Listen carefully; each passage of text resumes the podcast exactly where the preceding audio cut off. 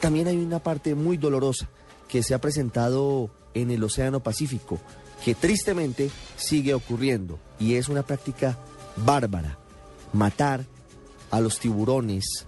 prácticamente cercenarles vivos sus aletas y luego dejarlos abandonados a su suerte para que mueran en las profundidades del mar. Sandra Besudo,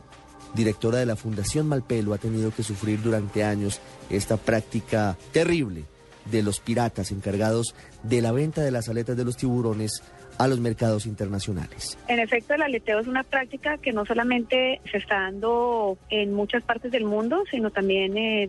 se ha venido realizando en Colombia desde hace muchísimos años. Aquí esta práctica básicamente lo que consiste es que le quitan las aletas a los tiburones y vuelven y botan a los animales muchas veces aún con vida al mar. Es decir, no, las aletas no le vuelven a crecer, no vuelven a, a nacer y por lo tanto pues el animal no puede nadar, no puede respirar y por lo tanto muere ahogado. Siendo tiburón una especie que está en la cadena trófica de la red alimenticia, al disminuirse sus poblaciones, esto tiene unas consecuencias graves para la salud de los océanos, ya que cuando uno tiene tiburones en el mar, es cuando puede darse cuenta que la salud del ecosistema está todavía en buen estado y está intacto. Ellos son los que regulan los animales enfermos, son los que regulan aquellas especies que son demasiado predadoras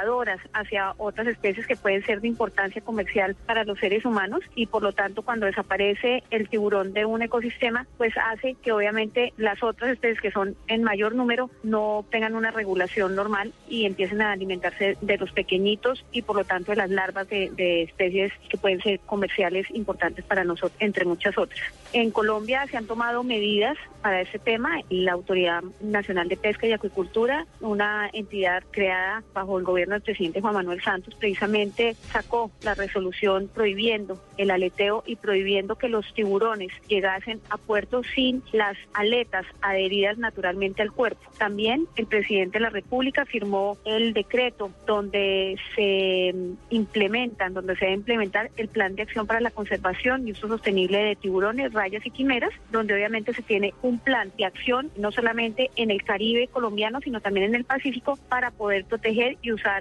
adecuadamente y sosteniblemente estas especies. Obviamente aquí no solamente el uso, sino también la investigación y la educación respecto a estas especies.